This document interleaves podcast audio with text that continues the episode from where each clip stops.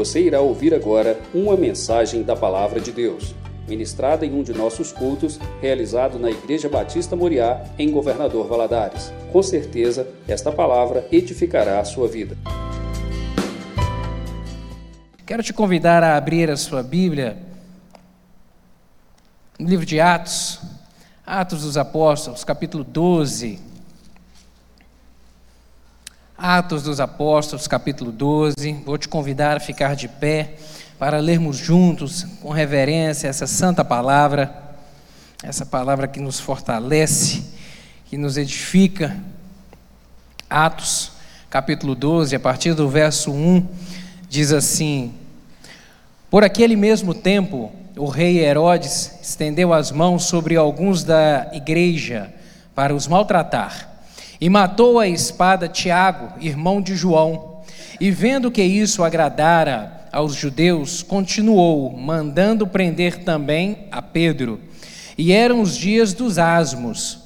E, a, e havendo-o prendido, encerrou na prisão, entregando-o a quatro quaternos de soldados, para que o guardassem, querendo apresentá-lo ao povo depois da Páscoa. Pedro, pois, era guardado na prisão, mas a igreja fazia contínua oração por ele a Deus. E quando Herodes estava para o fazer comparecer, nessa mesma noite estava Pedro dormindo entre dois soldados, ligados com duas cadeias. E os, guarda, e os guardas diante da porta guardavam a prisão. E eis que sobreveio o anjo do Senhor e resplandeceu uma luz na prisão, e tocando a Pedro no lado, o despertou, dizendo: Levanta-te depressa. E, e caíram-lhe das mãos as cadeias, e disse-lhe o anjo: Singe-te e ata as tuas sandálias. E ele o fez assim. Disse-lhe mais: Lança às costas a tua capa e segue-me. E saindo o seguia, e não sabia que era real o que estava sendo feito pelo anjo, mas cuidava que via alguma visão. E quando passaram a primeira e a segunda guarda, chegaram à porta de ferro, que dá para a cidade, a qual se lhes abriu por si mesma. E tendo saído, percorreram uma rua, e logo o anjo apartou dele. E Pedro, tornando a si, disse: Agora sei verdadeiramente que o Senhor enviou o seu anjo e me livrou da mão de Herodes e de tudo que o povo dos judeus esperava. E considerando ele nisso, foi à casa de Maria, mãe de João, que tinha por sobrenome Marcos, onde muitos estavam reunidos e oravam. Amém. Até aqui. Vamos orar? Vamos pedir ao Espírito Santo que aplique essa palavra ao nosso coração. Senhor, te amamos, tu és a razão da nossa vida, tu és a razão de estarmos aqui nessa noite. E viemos aqui prestar o melhor do nosso louvor e adoração ao Senhor, porque tu mereces.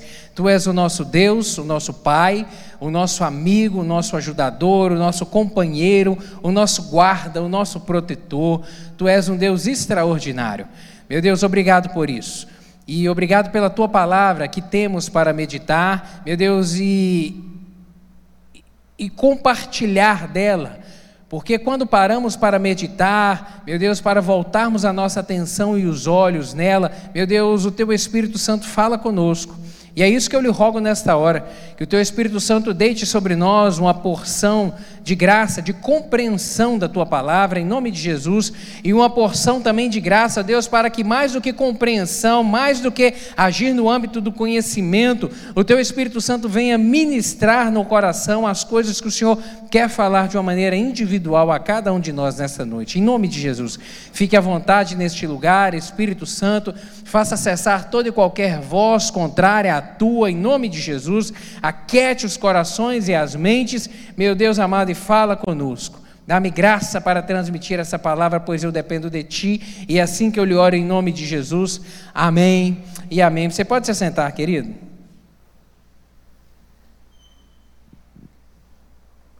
Esse texto que nós lemos aqui faz referência a alguns personagens, três personagens aqui: Herodes, Tiago e Pedro.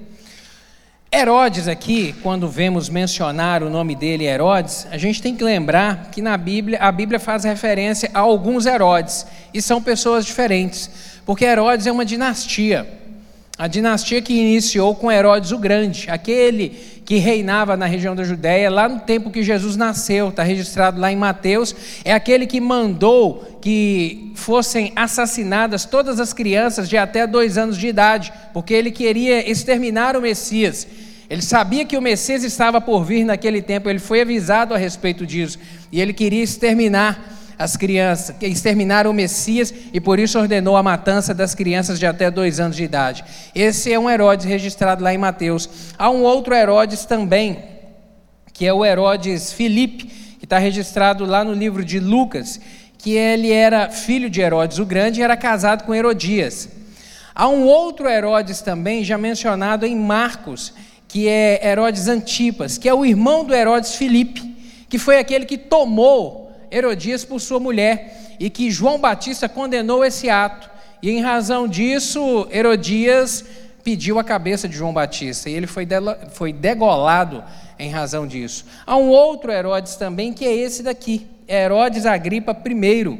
Foi esse aqui que ordenou a morte de Tiago e determinou que Pedro fosse encarcerado. E a Bíblia vai fazer, ainda no livro de Atos, agora lá no final, no capítulo 26, uma referência a um outro Herodes, que é o Herodes Agripa II, que é o bisneto. Esse Herodes Agripa I é neto de Herodes o Grande. O, o que vai ser mencionado lá em Atos 26 é o bisneto de Herodes o Grande. Então a Bíblia faz referência a alguns Herodes. Esse é um personagem dessa história. O outro personagem é Tiago. Tiago que caminhou com o Senhor Jesus, Tiago que foi que era irmão de João, que junto com o seu irmão eram chamados de Boanerges, filhos do trovão, junto com Pedro, esses esses três participavam ali do círculo mais íntimo de amigos de Jesus presenciaram feitos extraordinários junto com outros discípulos, mas à parte, em razão da proximidade com Jesus, da afinidade maior, eles tiveram o privilégio de presenciar algumas coisas que os outros não presenciaram. Por exemplo, é, Jesus ressuscitando a filha, de La, a filha de Jairo. Jesus entrou dentro da casa de Jairo e determinou que todos saíssem e permanecessem apenas os três lá dentro: Pedro, Tiago e João. Eles presenciaram esse feito, presenciaram também Jesus no Monte da Transfiguração, quando Jesus transfigura o seu corpo para algo sublime, algo realmente transfigurado, algo imaterial, e aparece para conversar com ele Moisés e Elias, e eles têm ali aquele diálogo naquele momento. Esse trio aqui estava junto lá, Pedro, Tiago e João, eles presenciaram isso. E presenciaram também Jesus lá no Getsemane, naquele momento de angústia em que Jesus estava orando. A gente pensando em Tiago aqui, que foi o personagem assassinado, e também João e Pedro, a gente percebe que caminhar perto de Jesus faz diferença na vida da gente. A gente experimenta algumas coisas extraordinárias. Pedro, Tiago e João tiveram esse privilégio, coisas que os outros não caminharam com Jesus, mas porque eles eram mais próximos ainda, eles tiveram o privilégio de experimentar coisas. Isso ensina para gente: quanto mais próximo a gente está de Jesus, Quanto mais próximo a gente caminha dele, quanto mais próximo a nossa vida está alinhada a, aos princípios da Sua palavra, mais a gente tem o privilégio de experimentar do seu poder, do seu mover, das coisas que só Ele pode fazer e que nos surpreendem. Isso realmente é delicioso. O outro personagem aqui, o terceiro personagem é Pedro. Capturado aqui por Herodes Agripa I e encarcerado. O apóstolo estava preso, estava preso.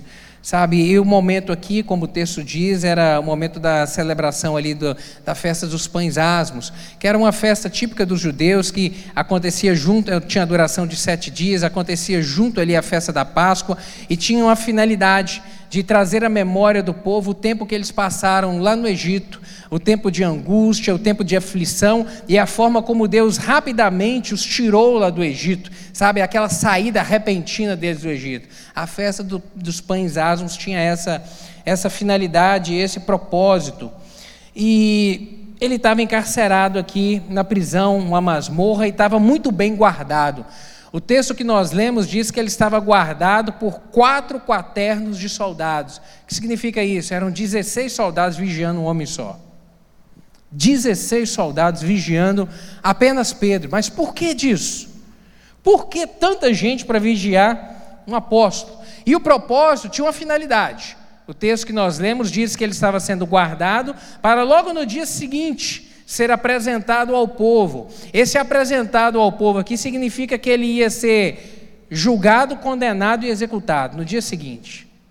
No dia seguinte. Seria morto, assim como Herodes já havia determinado a morte de Tiago e viu que isso agradou uma parte do povo, faria a mesma coisa aqui com Pedro.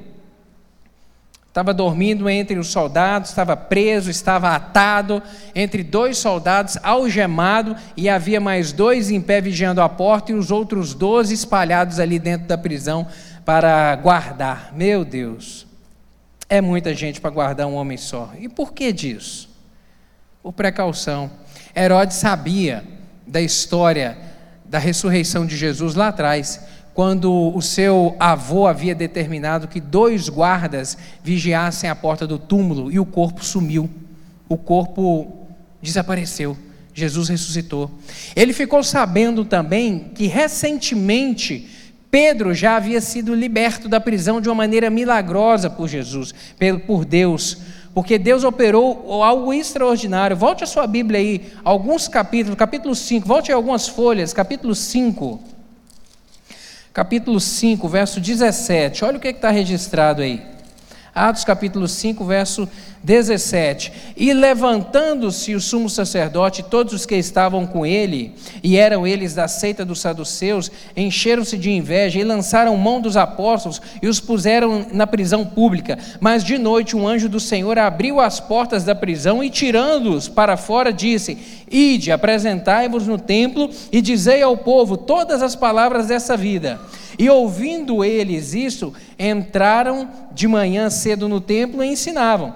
Chegando, porém, o sumo sacerdote e os que estavam é, com ele, convocaram um conselho e a todos os anciãos dos filhos de Israel e enviaram servidores ao cárcere para que de lá o trouxessem. Mas tendo lá ido os servidores, não os acharam na prisão. E voltando-lhe, lhe anunciaram, dizendo: Achamos realmente o cárcere fechado, com toda a segurança, e os guardas que estavam fora, diante das portas. Mas quando abrimos, ninguém achamos dentro. Então o capitão do templo e os principais dos sacerdotes, ouvindo essas palavras, estavam perplexos acerca deles e do que viria a ser aquilo. E chegando um, anunciou-lhes: Eis que os homens que encerraste na prisão estão lá no templo, ensinando ao povo. Deus já havia promovido algo extraordinário, uma, um livramento extraordinário na vida de Pedro. Por isso, em razão do seu ímpeto de executar, o apóstolo Herodes determinou aqui que ele fosse guardado, e muito bem guardado. Mas o nosso Deus é Deus de milagre. O nosso Deus é Deus de graça. O nosso Deus é Deus de misericórdia. E o Senhor decidiu libertar Pedro. Foi na noite anterior. Na noite anterior à execução dele, que seguiria logo no dia seguinte, Deus determinou que ele fosse liberto. Herodes propôs matar Pedro, mas Deus decidiu libertar. Herodes propôs executar, mas Deus decidiu salvar. E a palavra do Senhor, ela sempre permanece. A palavra do Senhor, ela sempre prevalece. A palavra do Senhor, a nosso respeito, ela é a que permanece. Ela é a que não falha. Ela é a que não falta. Deus fez no último minuto, no limite do tempo, querido. No limite do tempo, aos nossos olhos. Mas não era o limite do tempo de Deus. Porque Deus, ele é o dono do tempo. Deus ele faz no momento certo, na hora certa. Deus não chega atrasado, ele não perde o time. Deus não erra. Deus não perde o trem. Deus não perde o trem. Que bom a gente saber disso. Que Deus chega sempre no momento correto, na hora certa. Ele é o dono do tempo, o controlador do tempo. Isso, sabe, traz para mim e para você uma segurança muito grande de que a gente pode respirar fundo e ficar tranquilo, porque Deus está no controle a gente pode respirar fundo. Respira fundo aí. Respire fundo. Deus está no controle, querido. Deus está no controle. Deus não vai chegar atrasado. Um anjo acordou, nós lemos aqui no, versículo, no verso 7. O anjo acordou Pedro, tirou as correntes dele. Deus decidiu agir. E quando Deus decide agir, ninguém pode impedir. E Deus tem um jeito dele de agir, a forma dele de trabalhar, o jeito dele. Lá no verso, no capítulo 5 que nós lemos aqui, Deus agiu de uma maneira diferente. Pedro estava encarcerado, o anjo chegou, tocou nele e saíram andando. Ele teve a impressão de que as portas se abriram, mas logo na seguida, o verso vai dizer que os guardas no dia seguinte viram que as portas estavam fechadas. Ele atravessou as portas andando. Aqui, o Senhor resolveu agir de um jeito diferente. Aqui ele estava algemado e Deus to, e o, o, anjo do Senhor toca nele, o desperta, o levanta e ainda fala para ele: veste sua roupa calça seu sapato, porque daqui você não vai deixar nada. Você não vai deixar rastro seu aqui dentro, não. Calça o seu sapato, cinge a sua capa, coloque a sua capa no seu ombro e me segue, e vem comigo. E atravessaram por meio de 16 guardas, atravessaram a primeira porta, a primeira grade da cela, e quando eles chegaram na porta principal, o texto diz que ela se abriu e Pedro saiu.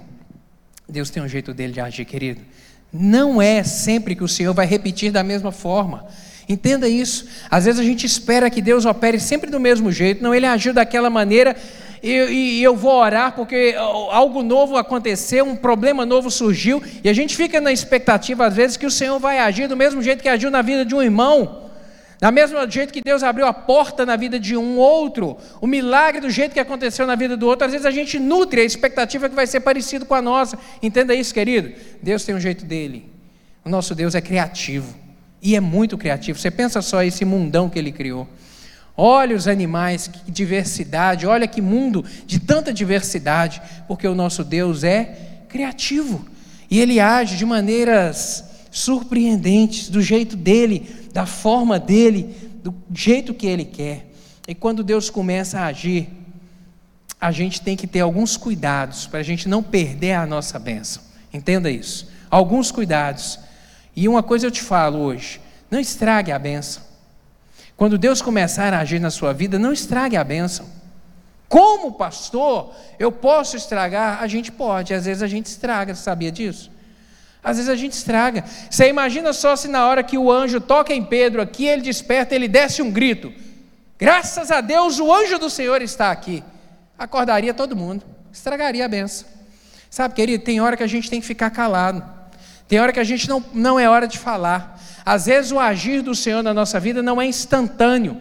Às vezes ele vai agir por meio de elementos, por meio de processos, por meio de etapas na vida da gente. E às vezes a gente quer tocar buzina e anunciar coisas que ainda não está na hora. Às vezes a gente tem que ficar resguardado, tem que ter descrição. Tem que ter descrição. E eu vejo isso no próprio Pedro, que avacalhou um outro momento. Você lembra lá no Monte da Transfiguração, que eu fiz referência aqui? Pedro, Tiago e João. O texto diz que Jesus transfigurou, apareceu Moisés e Elias.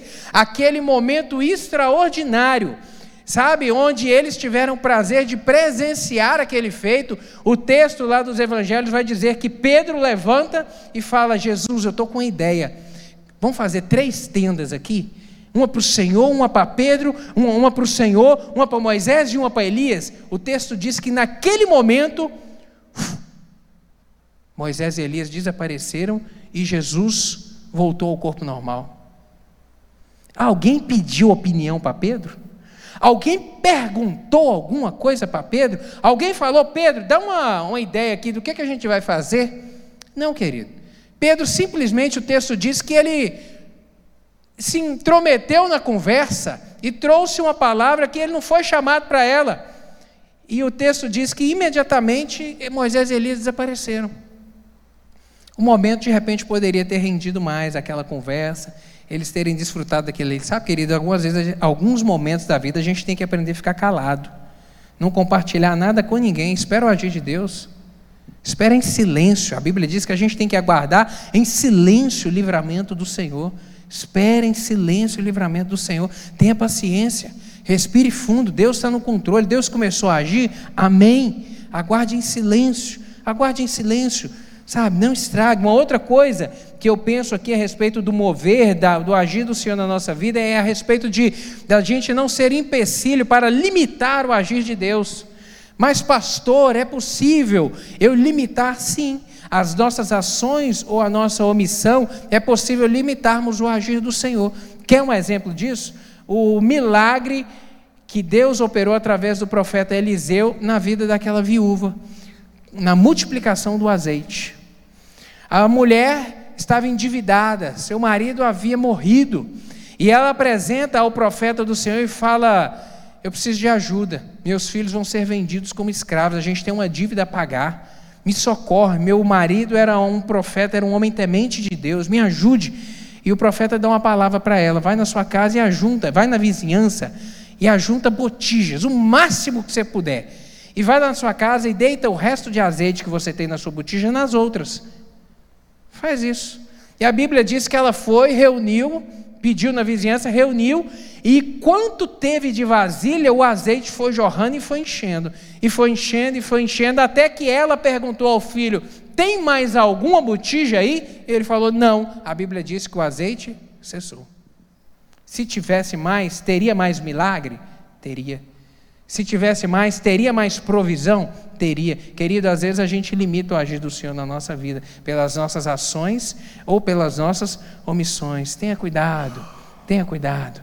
Peça ao Senhor realmente graça, discernimento, direção, capacitação para que o seu agir não seja algo limitador da bênção do Senhor. E a partir aqui especificamente dessa experiência de Pedro aqui sendo libertado da prisão de uma maneira sobrenatural, eu vejo aqui, eu aprendo algo, eu quero compartilhar contigo, que a gente tem que orar até que aconteça. Orar até que aconteça. Sabe, orar até acontecer.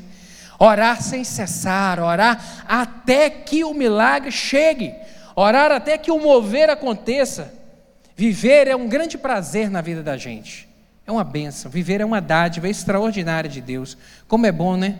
a gente desfrutar da família, um casamento, de uma esposa, de um marido, de filhos, de parentes, sabe, de amigos, de irmãos com quem a gente compartilha a caminhada. Que coisa boa é viajarmos, é desfrutarmos de momentos gostosos. Viver é uma bênção. E se tem algo que me entristece é ver alguém murmurando. Porque muitos estão deitados na cama de um num leito de hospital, lutando para viver lutando para vencer uma enfermidade, lutando para ser curado de um mal que os impede de viver. Tem muita gente deitada num leito de um hospital que sonha em sentar numa grama e ver o entardecer, e não pode. Tem muita gente num leito de hospital que gostaria de levantar e andar para tomar sol, e não pode. Tem muita gente sentada num leito de hospital que gostaria de andar na beirada de uma praia, na, pisar na areia e ver a água tocar nos seus pés e não pode. Enquanto tem muitos outros que têm saúde, vigor e força e reclamam. E murmuram. Murmuram do casamento, murmuram do marido, murmuram da esposa, murmuram do chefe do trabalho. Viver é algo extraordinário, é uma bênção do Senhor.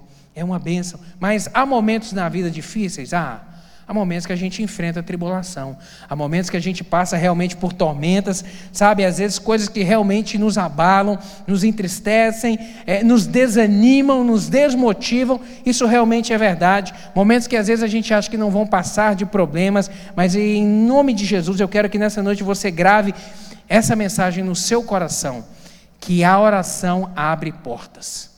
A oração abre portas. A oração da igreja abre portas. A oração do povo de Deus abre portas. A oração do justo tem poder. A oração do justo tem poder. Você pode dizer amém? A oração do justo tem poder. A oração abre portas, querido. Mas é preciso orar até que aconteça. É preciso orar até que o milagre chegue. É preciso orar, mas não orar um pouco, não orar sete, sete semanas, não fazer uma, somente uma corrente, não orar apenas por algum determinado tempo, mas é orar até que aconteça. Quando vai acontecer? Não sei. Deus é o dono do tempo. Deus tem um controle de tudo nas mãos. Orar até que aconteça. Quando o povo de Deus se reúne para clamar, o sobrenatural de Deus acontece. Realmente há poder na oração. E a Bíblia, ela nos orienta a orar. A orar em maneira individual. Mateus capítulo 6, verso 6. Mas tu, quando orares, entra no teu aposento, entra no teu quarto. Outra versão vai dizer: fecha a porta, ora a teu pai que está em secreto. E teu pai que vem em secreto te recompensará publicamente. A Bíblia diz: entra para dentro da sua casa, ore você sozinho, dobre o seu joelho, clame ao Senhor, apresente a sua necessidade a Deus, clame, interceda, persevere na oração individualmente, mas ela fala também para a gente orar em conjunto, para a gente orar junto, em coletivo. Tiago, capítulo 5, verso 16, diz: Confessai as vossas culpas uns aos outros e orai uns pelos outros, para que sareis. A oração feita por um justo pode muito em seus efeitos. Orar em conjunto, há poder nesse ajuntamento nosso aqui, querido. Há poder nesse ajuntamento quando dois ou três se reúnem para poder orar, para clamar. Há um mover de Deus a nosso respeito. Entenda isso: o fato de você sair da sua casa e decidir, eu vou à casa do meu Deus para buscar a sua face, eu vou à casa do Senhor para invocar o seu nome. Há poder de Deus nisso. Creia, creia. Orar até que aconteça. Orar até acontecer significa algumas coisas significa orar de forma persistente. O verso 5 que nós lemos aqui de Atos 12 fala justamente isso. Pedro, pois, era guardado na prisão, mas a igreja fazia contínua oração a Deus. A Deus. Fazia contínua oração por ele a Deus. Contínua oração. Não pare de orar, querido. Não pare de orar. A igreja aqui ela não fez boicote a Roma, ela não fez ela, ela não saiu para fazer manifestação. A igreja aqui não fez motim, não fez paralisação, não estendeu faixa. Isso porque isso tudo são atos humanos. Podem até ter o seu valor, mas nada se compara à oração. Nada que possamos fazer se compara à oração, a dobrarmos os nossos joelhos, a apresentarmos a nossa súplica e o nosso clamor ao Senhor. Nada se compara. E foi isso que a igreja fez, é que mudou a história desse homem e que deixou registrado esse lindo milagre aqui do Senhor. Sabe, querido, o inimigo, e eu quero te trazer esse alerta, o inimigo ele vai tentar te desmotivar. Ele vai tentar te desmotivar a não perseverar nessa oração, a orar apenas por um tempo, ou a parar de orar. Por vezes ele vai colocar pedras em seu caminho para te fazer tropeçar, para te fazer parar. Não, não ora não, já está bom demais. Você já orou o suficiente. Se Deus quiser, Ele que age, Deus conhece o seu coração, Ele vai falar coisas para poder te desmotivar, para poder te fazer parar de orar. Não pare. Não pare, querido, persevere, ore até acontecer. Ore até acontecer, ore até você ver o manifestar da graça do Senhor na sua vida. Isso significa também orar de acordo com a vontade de Deus. Há orações que não são respondidas. Há orações que Deus diz não. Você sabia disso? Há orações que Deus não responde. Algumas delas porque são feitas com a motivação errada. Tiago capítulo 4, verso 3, diz isso. Pedis e não recebeis, porque pedis mal, para, para gastardes com vossos deleites. Pedir mal, pedir mal não vai receber. Pedir mal não vai receber. Outras vezes Deus não responde porque Ele sabe que o resultado não vai ser bom. Aquilo que a gente está buscando, aquilo que a gente está querendo, não está no coração do Senhor, não é para a gente não vai fazer bem para a gente, não está na hora, a gente não está preparado para receber essa benção. O Senhor precisa de trabalhar em algumas vezes mais no coração para nos aprimorar, para melhorar o nosso caráter, para fortalecer a nossa fé, para que no momento oportuno realmente a bênção chegue. E a bênção do Senhor, a palavra diz que ela é boa, a vontade é boa, perfeita e agradável. E a bênção do Senhor, ela realmente enche a nossa vida ela é para bem e não para o mal. A bênção do Senhor não promove mal na nossa vida, não traz mal. Ela causa, ela é apenas motivo de alegria, motivo de regozijo. Por isso que algumas vezes o momento não é esse. Peça certo. 1 João capítulo 5, versos 14 e 15 diz: E esta é a confiança que temos para com Ele, que se pedirmos alguma coisa segundo a Sua vontade, Ele nos ouve. E se sabemos que Ele nos ouve, quanto ao que lhe pedimos, estamos certos de que obtemos o que pedimos, de que obtemos os pedidos que lhe temos feito. Ore de acordo com a palavra. Por isso que é necessário nós nos alimentarmos dela todos os dias. Por isso que é tão importante esse projeto Conhecendo a Deus, que a gente desenvolve há mais de uma década aqui na igreja. Leia a Bíblia. Conheça a palavra do Senhor para que não erre. Conheça a palavra do Senhor até para que você peça da maneira correta, para que as suas orações sejam respondidas. Por isso é importante conhecer o Senhor Deus a cada dia mais. E Deus pode fazer. Deus fez um milagre na vida de Pedro no capítulo 5. E o tempo passou e outro problema surgiu. E nós vemos aqui no capítulo 12 Deus fazendo de novo. Sabe o que eu aprendo com isso, querido? Que alguns problemas nas nossas vidas eles se repetem. Algumas coisas nós vencemos, mas em determinado momento vem surgir de novo aquele empecilho, aquele problema, aquela barreira. E se o problema surgir, entenda isso, Deus pode agir de novo. Deus tem poder para agir de novo. Se a tempestade voltar, Deus tem poder para acalmá-la.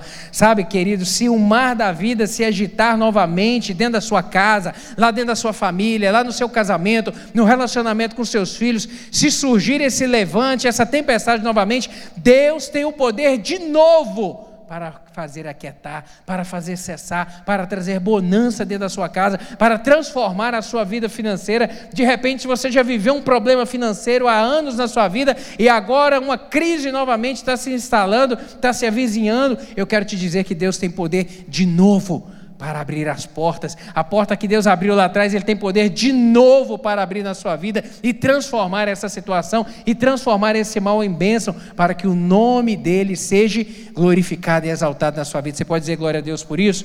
Glória a Deus que tem poder de operar na nossa vida. Quando o povo de Deus se reúne para orar, o sobrenatural acontece, querido. Não desista de orar.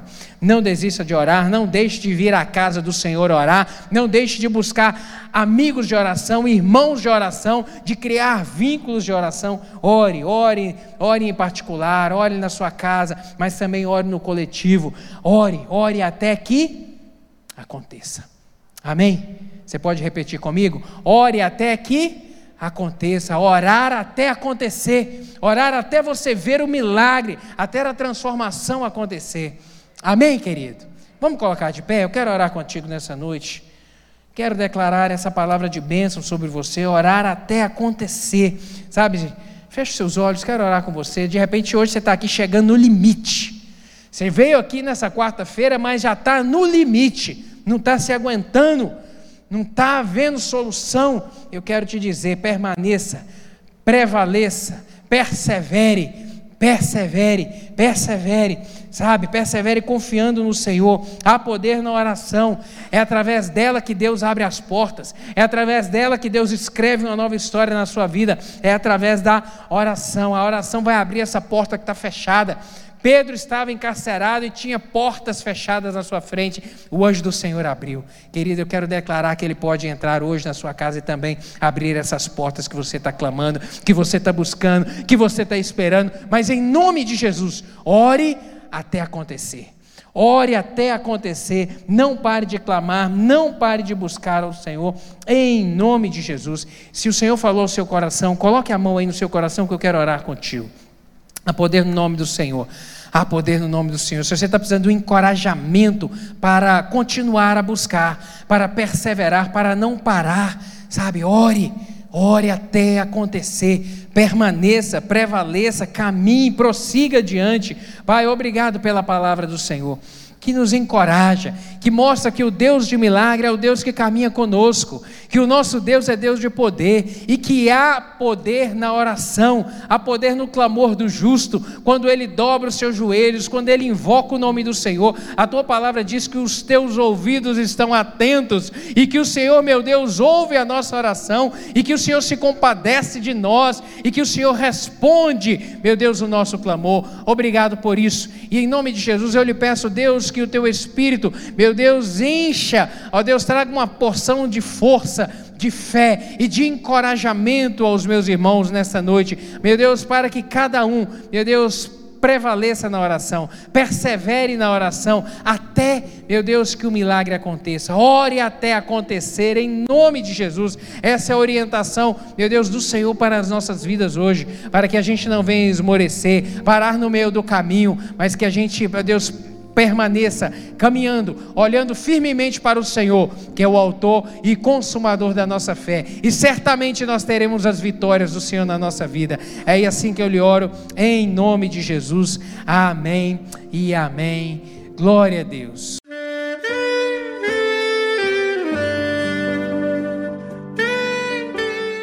Querido amigo, Deus se interessa por você. Ele conhece as circunstâncias atuais da sua vida não hesite em buscá-lo. Em Jeremias 33, versículo 3, ele nos diz: Clama a mim e responder-te-ei, e anunciar-te-ei coisas grandes e ocultas que não sabes. Esperamos que a mensagem ouvida tenha falado ao seu coração e que você e sua família sejam abençoados pelo Senhor Jesus.